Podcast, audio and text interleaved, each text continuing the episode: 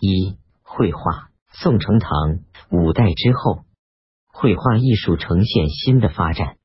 郭若虚比较宋和唐五代的差别，说：晋方古多不及，而过亦有之。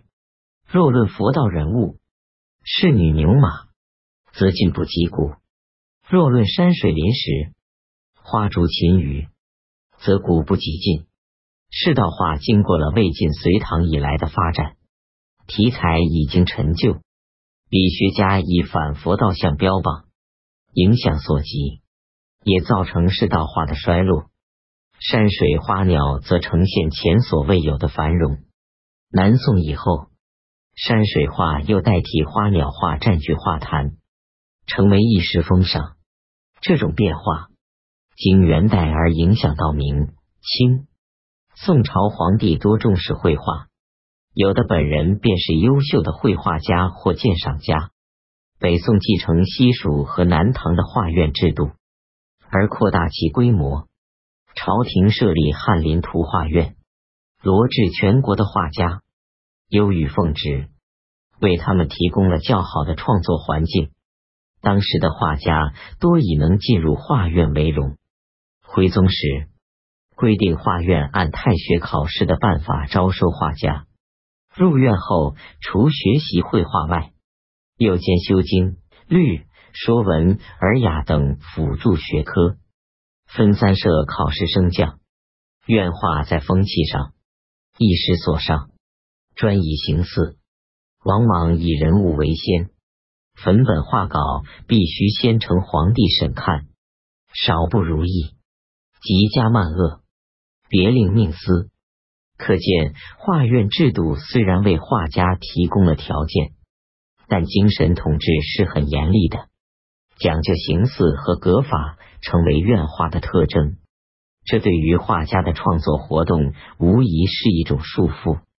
于是，在院外出现了所谓墨系的文人画，他们要求脱略形似的束缚，信笔草写，以抒发个人的意趣。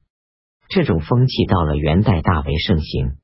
山水画，唐王维创水墨山水破墨，发展到后梁的金浩、师同，已超出李思训的青绿山水一派，占据统治地位。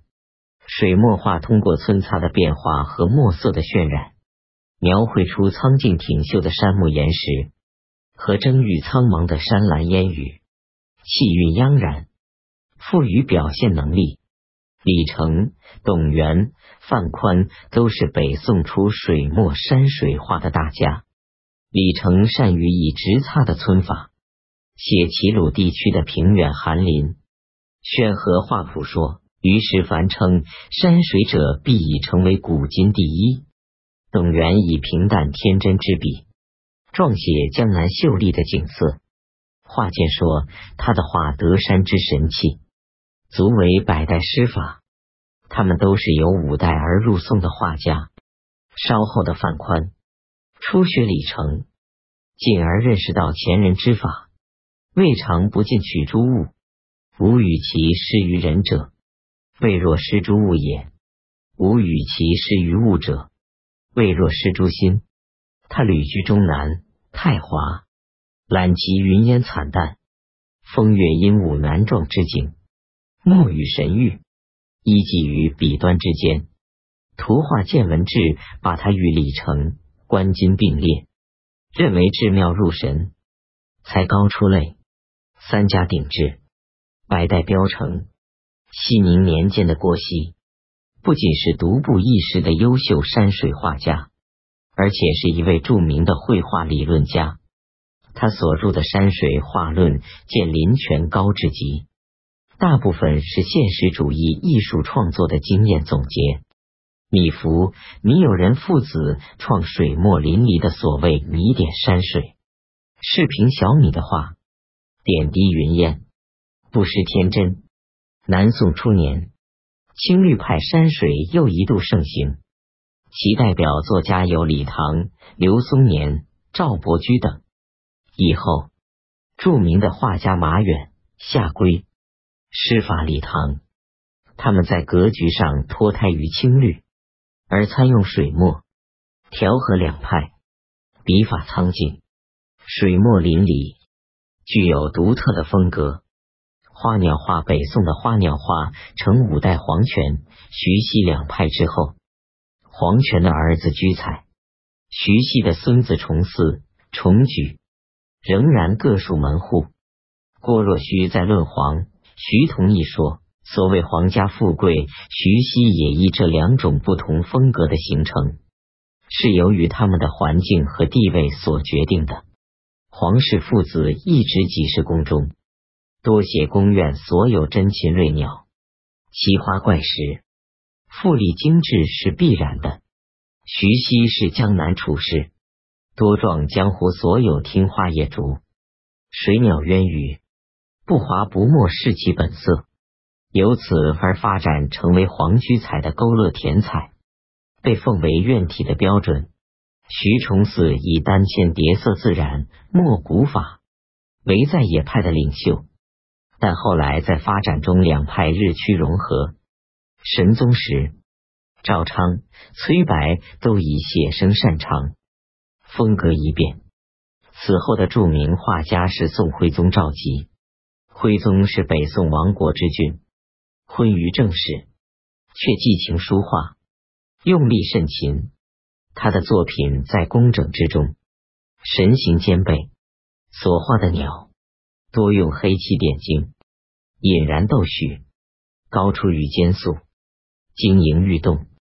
他对花鸟的习性也观察入微。南宋的花鸟画仍然沿袭工整细润的画院风气，不过。简淡纤细的去向也日渐明显了。风俗画以广大社会生活为题材的风俗画的出现，是宋代画史上一个有意义的创举。北宋末年张择端所作的《清明上河图》是具有代表性的优秀作品。在长达五百余公分的画卷里，作家以墨骨淡彩设色，运用朴实的写实手法。生动的描绘了开封都城汴河两岸繁忙的都市生活，市面上鳞次栉比的商店，街道上车马复贩的人流，以及运河上穿梭往来的船只，都在现在卷上。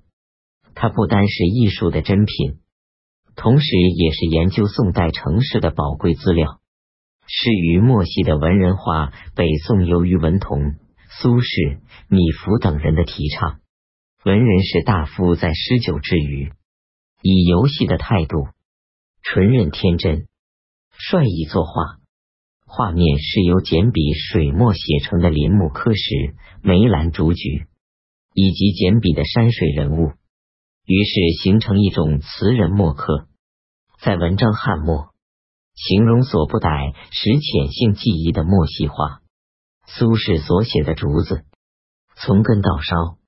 一笔而出，其性之所至，完全不受形似格法的限制，和院画的工整细润之风正好相反。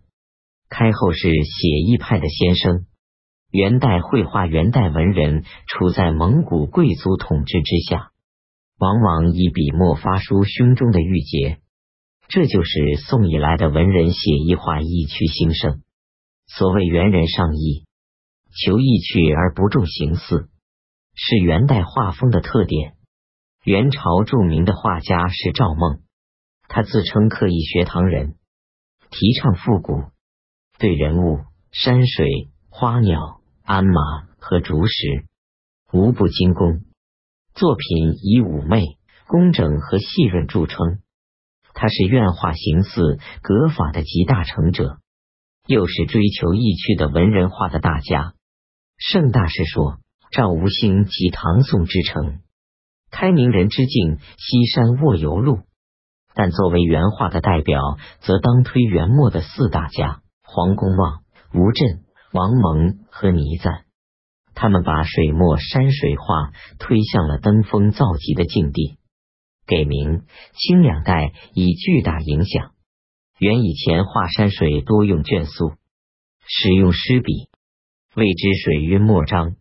元后期朱家则纯用生纸，使用于笔皱擦，以水墨为主，或加浅绛淡彩。